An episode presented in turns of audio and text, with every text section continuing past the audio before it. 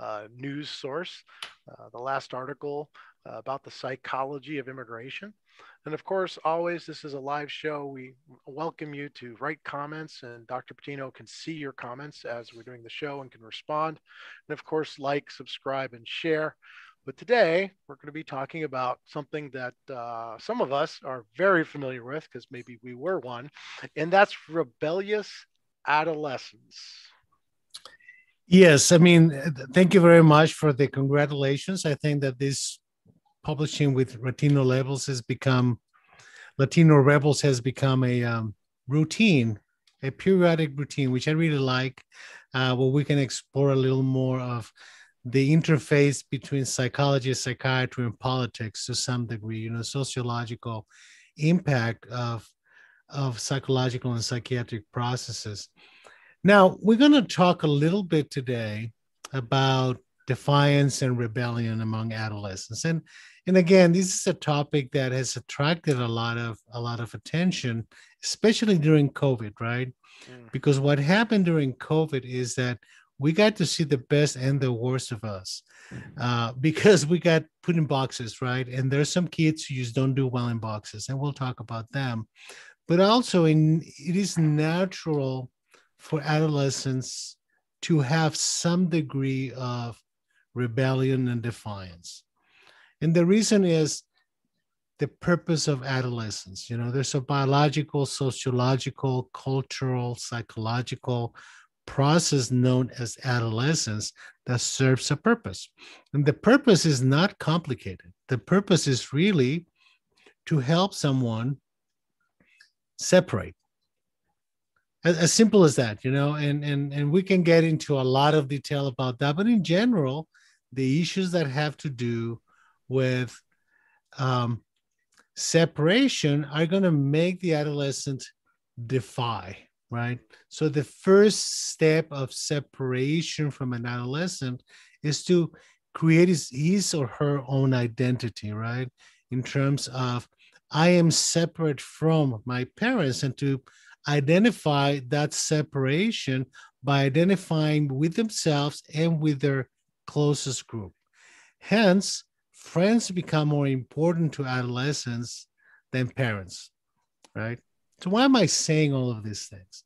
Because we have to be able to identify what is average, acceptable, you know, adaptive defiance.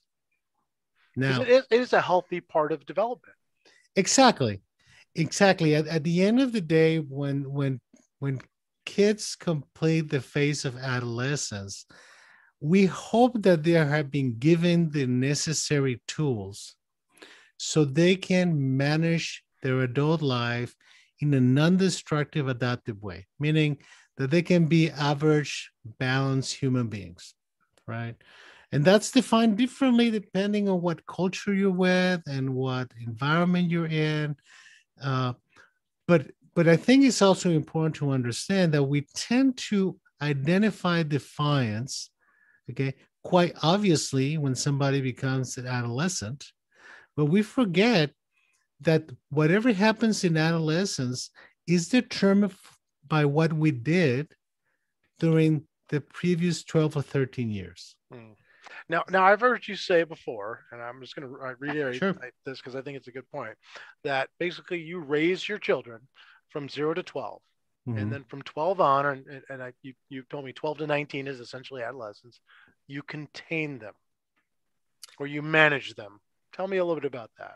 Well, what, what happens is that in order for us to have a healthy, defiant adolescent, if you may, it sounds kind of like contradictory, but but there's such a thing as an well-adapted defiance in an adolescent we have to have done a lot of work before that right? Now if you remember you know you may not remember when you were two years old but there's basically two major episodes of defiance during the development of a child. One is age two we, we tend to call it the terrible, terrible twos, twos. right they will defy everything right and it's, it's also adaptive for them because they're basically forcing you to develop the boundaries for them right? And then you have the second large severe episode of defiance that happens in adolescence, right? So we have to do a lot of work from the time the baby's born to the time the adolescent reach puberty or, or what we call adolescence by providing them with the guidance and the rules. And the rules are really the values, right? And values have to come in, in psychological and in social terms. There, we all have values that come to ourselves individually and as a group, right? What is acceptable and what is not. But it's not as much the teaching of the values, but the process and how we do it, right? Now, there is a component of defiance that has to do with temperament. And we've talked about that before, meaning every child has their own little way of being from the time they're born. And, and we have to be able as parents to recognize the temperament. Some of them are fussy, some of them are angry all the time, some of them are just logs and they don't move on. There's some that cry a lot because they want to be fed. The, the ones that never cry, you have to wake them up to feed them. Each temperament is different. That temperament is the clay that the baby is born with. That's a biological clay. The experience, both personally, attachment, bio, uh, psychological, and social environment, is going to mold that temperament in certain ways. Now, there are certain kids that come with extra hot temperaments that are the result of bad connections in the brain, right? Mm. So, in those particular cases, we have kids that have significant anxiety issues, attention deficit disorder, some kids with autistic behaviors, you know, kids are exposed to drugs in utero, right? Like in particular, cocaine and amphetamines. There was a big epidemic back in the 90s with that. We saw a lot of kids being born with significant behavioral deficits, right? We have to be able to identify those deficits early so we can intervene early and provide those kids who are vulnerable a better chance. Now, Once, go ahead. That, I'm sorry, is that damage uh, irreparable? Or is, or can it be fixed? Because uh, you say it's it's actually physiological, right? It's a biological issue. Well, what happens is that you you have to think of the brain as a big mass of fat with a bunch of wires in it the beauty of the brain is that those wires and those connections between different areas of the brain and the big ball of fat, right, is genetically determined, but psychologically and socially influenced. Hmm. So, experience what we see, what we hear, what we touch, how we relate, what, how we attach, it has an impact on how those connections are built. So, if you think about it, the brain of a newborn has a lot more size in relation to the body. It's a very large brain, right? And actually gets pruned as the kid is growing, so it gets specialized, right? So you can say that the, the child is born with a lot more brain cells that they need, and it gets specialized as you learn to walk, as you learn to talk, as you learn to listen, you know? So the evol- evolution of the brain is going to be dependent on the experience you have and that process of pruning lasts until about age 25 right? So that's when we can say that the brain has reached maturity of development which kind of goes hand in hand with the development of personality which is kind of interesting.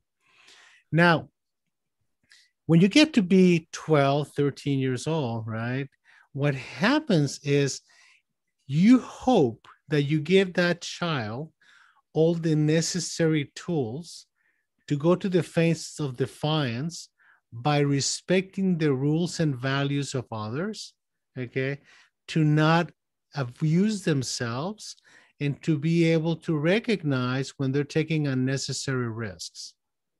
So that is a difficult situation for a lot of parents because adolescence requires risk taking it requires that you take some steps that may put you in a difficult situation and then deal with the consequences, right? So the kids go out, take a risk, okay? They face consequences and come back, right? So what you hope is that but while they're doing that, they're learning something. It's all a learning process, right? So be, remember we talked about the process starting when the child is born, not when the child reaches adolescence. You hope that you've done all everything possible for that kid to have a good foundation for the rest of their lives. If you're hoping to teach values to a child when they reach puberty, it's not that it's not possible, it's very difficult and it's terribly frustrating. Okay. Now, let me take it to another extreme. I work in the hospital. I treat adolescents age 12 to 17 every day.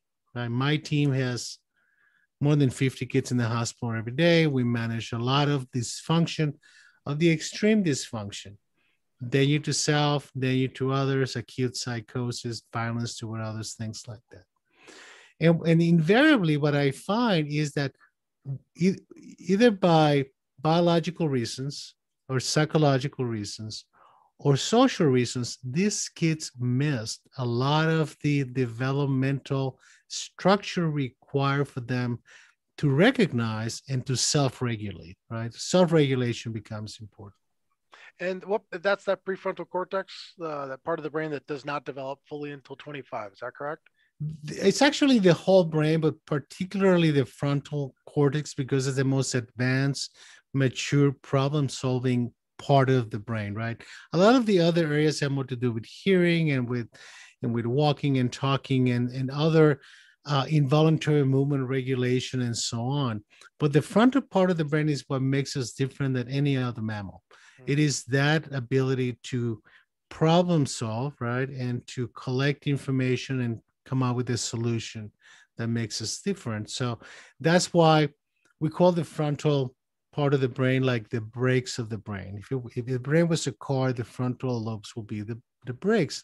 And what you hope for is that you get input, either visual, auditory, tactile, emotional, whatever input is coming, and you process it in the frontal lobes before you start making decisions, right? Mm. So you don't act impulsively. So sometimes we we, we talk about kids with attention deficit disorder as having no brakes. They mm. go from a stimulus to response without that middle ground, right? So we want we want the kids to have as much of that middle split second decision making, interpretation, and judgment, so they don't get hurt too much. Okay, because when we say containment, it's not just containment in the context of wanting to control, it's containment in the context of protection you know, it's interesting you said that. I, I have always said to people, and we hear the term bantied around of, uh, um, you know, a safety net. And, and I tell people, you know, having been a coach and watching my wife raise her kids, that uh, you don't want to use the safety net like a hammock. That's not the point. The point is for a true safety net. Let them climb as high as they can. It's something to protect them as they come down. It's a control mechanism for the potential uh, you know ramifications of their behavior.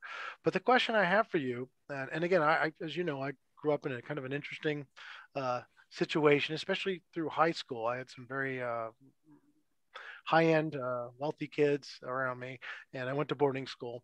And there were some of us like myself who yeah we pushed you know the rules a little bit. Uh, we were never malicious never malevolent. It was always about a certain amount of enjoyment. But there were some kids that truly seem to do it almost simply for you know the not the fun of it but that the fact that it's disruptive. When does the defiance when does the testing become maladaptive? That's, that's a very interesting question. It becomes maladaptive when this when society tells you that has become maladaptive. Basically when you start getting in trouble. So it's not about just taking risks and, and confronting consequences. Is what is that doing to yourself as a child, right? So if you get arrested too many times because you're walking into a Circle K and running away with a six pack of beer and you're 17 years old, well, those are serious consequences, right? So what we're trying to say with the with the containment is that the maladaptiveness is not defined by us psychiatrists, it's defined by society. That's why we talk about values and rules, right? And the values and rules are not very complicated. Uh, you respect other others' rights, you respect yourself, you, you can be caring and loving and kind and compassionate with yourself as you are with other people, right? It's basically what we have learned over generations and generations and centuries. What are the good values of a human being, right? We want the kids to be able to use them, right? Now, here's when it gets complicated and it gets extremely maladaptive and is more defined by the parents. And, and it has to do with the fact that parents react a lot, right? So that creates a lot of dysfunction because the kid is pushing you away. You don't know what they're doing. You don't know what kind of risks they're taking. You know, they're spending too much time in the room. And you start getting anxious because you don't know, right? And you start trying, you start imposing, imposing the restraints too tight to the point that the kid is going to react and then you're going to react as a parent, right? The problem with that is that you lose the communication. We have to understand as parents, it doesn't matter if, if your kid is doing the right thing or the wrong thing. The kid will always come back to you because the kids can abuse their parents in a way that they can abuse anybody else. I have witnessed that firsthand.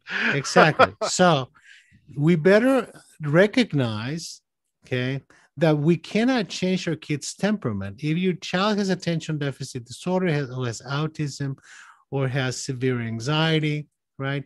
You cannot change that. It doesn't matter how angry you get. You have to maintain that communication with your child so the child feels comfortable coming back to you when they have a problem, okay? Whether it's a, a biological, a psychological, or a social problem, right? Because they're going to come back to you either way, either directly or indirectly, right? So having accepted their role as a parent when you decide to have children, most people decide to have children, some people don't, but they have them anyway, right? Implies a lot of responsibility. But we also have to understand that that responsibility is temporary because our kids are borrowed, right? we don't own them. And how they do in life is not a direct reflection of our value as persons. Okay. So I and I've said this before, we have to be accepting of our kids, but we don't have to like them. Mm-hmm. We don't have to stop loving them though. But it's okay for you to tell your child as a parent, you know, I love you very much, but right now I don't like you. And that's got to be okay. I don't have to feel guilty because I don't like you. And you shouldn't feel upset because I don't like you because that's reciprocal. I can tell you that a lot of the teenage kids out there who don't have any psychiatric problems, right, love their parents very much, but very often they don't like them. Mm, hear that a lot. Absolutely. Right. So, how does the um, archetypal helicopter parent uh, affect this dynamic because if, if they're not allowing the kid to take any risks mm-hmm. and they're you know all over it and basically doing everything for them how, how does it affect this development well we have two aspects to that uh, and, and that is very much seen in, in modern societies especially in urban societies in that we forgot that and and and i don't want to get much into politics it takes a village right? And that concept of takes a village is important, not in the political sense, in the sense that if we want our kids to learn our values, we have to include as part of the village very early in life, right? What happens is that we have turned our kids into objects that are fragile. That's our idea, right? And they're so fragile that we don't want to make any mistake because then they're going to end up being hurt, right? but by taking that attitude we're hurting the kids mm. right and and and and i've said this before i go back to earlier societies and you can still go down to central america and south central mexico and you're going to see a lot of the uh, native population there not having to deal with the kids having tantrums right and you tell them about tantrums and say why yeah, why do those exist? Why why why, do why do I have to argue with a kid so they can wash the dishes, right? So what happens is that kids very early in those societies are assigned tasks very early, probably starting at two or three years old, hmm. right? So when the kid gets to be nine, right? you don't have to ask the kid to wash the dishes. The, the family has dinner, and whoever is turned to do the dishes does the dishes. Goes, goes to feed the cow. I mean, what we do here is that we want our kids to be given, right? And instead of the kids learning that they're part of. Mm. So we can you can still see it in the United States in certain areas of the United States, especially in rural areas, that kids start working very early, right? They become part of the process of earning, right? Uh, I mean, our society, I mean, white kids don't go to school in the summer is based on that, right? Mm-hmm. It's based on the old days when they needed the kids in the farms during the summer. So they'll go to school during the non-farming time of the year, right? And so everything has been has evolved over that, and we have to be able to take it back to a point where kids learn, right, from being part of the clan, being part of the process, and to learn to socialize and feel comfortable taking risks outside of the clan once they feel that they can participate in other activities, right? Because they're going to be driven by biological and psychological developmental issues.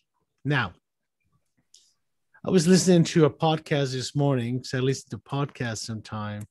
And it's a very it was a very interesting commentary from a person out of Argentina and he was talking, and actually not Argentina, uh, no, from Chile, and and and I found that I found his comments really fascinating because he was talking about um, how kids nowadays, and I think this started with the uh, millennial society. I think that we've seen the last 25 years a lot of that process that has to do with the feeling of entitlement to have, mm. right? I mean, even even these kids that have been privileged, you know, and have gotten everything they wanted in life, now they feel they're entitled to that what was given to them, and I think that that's the biggest problem with the process of helicopter parenting, is that the kid becomes entitled, but he never learns to earn it, hmm. right? Um, so if we want our kids to be healthy and not entitled, you know. I mean, I, I let, let me give you a, a paradox. We have all these kids nowadays, right? That they feel entitled to riot, right? They feel entitled to go into a store, you know, and take things that don't belong to them, basically steal them and take them because they're entitled to have it. And I'm not talking kids that have need. I'm talking just kids middle class and, and higher right? And then you talk to them and they tell you, well, uh, I deserve it, you know, I'm entitled to have it.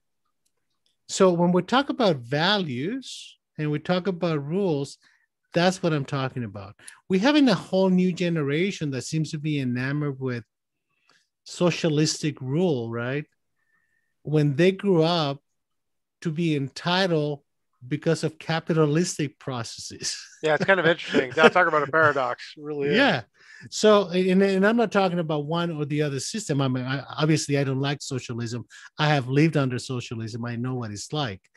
Uh, so, this kind of idealism of people who haven't been entitled to get whatever they want, and now they want to change the political system because uh, they want to get rid of what made them entitled. is a huge paradox. You know, we have we're seeing a lot of that. But you know, I, I think it's also important to remember that parents also have a lot of influence, mm. especially in the early ages of development, on how the kids are going to be handling things, right? But again, it's important to to to re, to remind parents that we as parents don't have the ability to change our kids but we have the ability to provide them with tools, you know, and we have to avoid hostility because what happens if you really think about it when we become hostile to the child the child is in control of us. Mm. so why do we want to give up our power and control right? But it takes a lot of practice and you don't go to school for that right? It's not something you're going to learn in any school. So it's not unusual that we will lose it, right? We will lose control. We'll get angry. We'll get frustrated. We raise our voice. And that's in the best of circumstances. In the worst of circumstances, you get into domestic violence and kids being kicked out of the house and child protective services being involved. And I deal with that all the time. But the reality is that we have we as parents need to learn to self-regulate. We have to be able to recognize I'm getting out of control.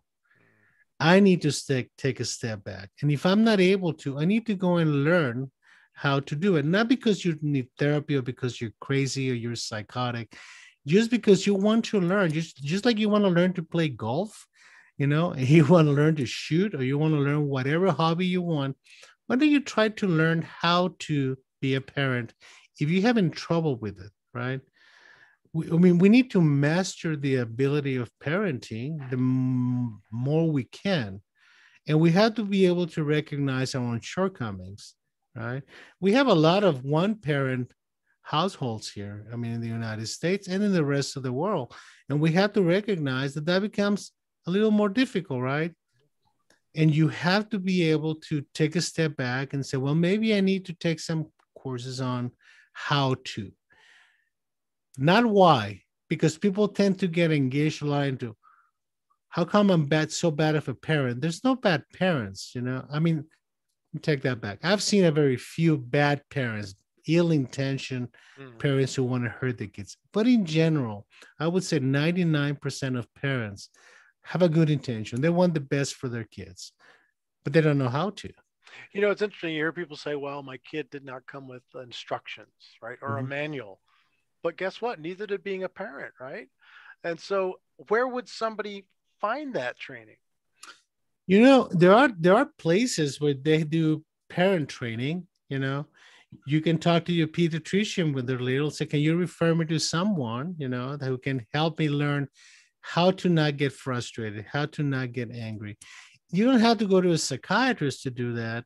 But I mean, nowadays, you just have to Google parenting instructions, you know, and parenting classes and things of that sort. And we, we, you know, I think that parents should be thought that during the pregnancy, right? I think that we we do a very good job on training them for the biological stuff. Mm. You know how to feed your kid. You know this the delivery, this is going to happen. But I think that we need to do some more work on the attachment issues, right?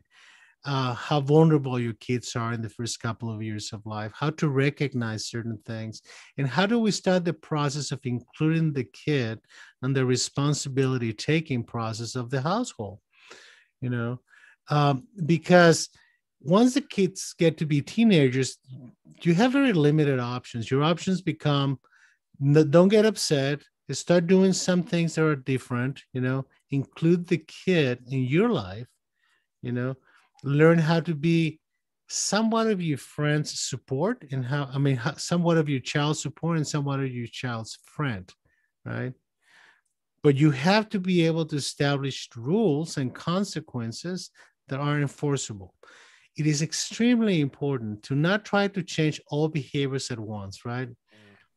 you have to pick the behavior that is most problematic and you start working with that if you're not able to do it through some basic behavior modification, get to see a therapist. But go with an open mind, right? I find parents very defensive when I see them the, with a child in crisis. And to some degree, they're consciously or unconsciously asking, What did I do wrong? Mm. That is the worst question a parent should ever ask because you're assuming that what is happening to your child is your fault. Okay. Go with an open mind, with the idea that, you know, I've done the best I, I could with what I knew, you know, and I know I've made some mistakes. But sometimes I have to tell parents listen, if you had planned for this to happen by neglecting your kids in this and this and this and that way, probably would have never happened. Hmm. Interesting. Right. But as a parent, it's difficult. It's very difficult to see your kids hurting and it's your natural response to try to protect them so that balance between protecting your child and allowing them independence during adolescence becomes a challenge for some parents especially nowadays when you have cultural issues, and you have gender issues, and you have a lot of things that challenge the parents in the, from a different perspective, and that's that's for a different um, for a different talk. But but all of those details are important, right? And it doesn't matter how much the kid challenging you, doesn't matter how much the kid's pushing your buttons, doesn't matter how angry you're getting, don't lose control. Number one piece of advice. Exactly. And once again, I appreciate Doctor talking to us and sharing some of your knowledge and appreciation. Again, everybody listening, please like, share, and subscribe. If there's any topic that you're in particular wanting to hear about, please leave comments. If not, here on the live channel, uh, on the notes of the YouTube channel. And we'll see you again next week. Thank you very much, Doctor. Hey, thank you very much. We'll see you next week, same time. You take care. Take care.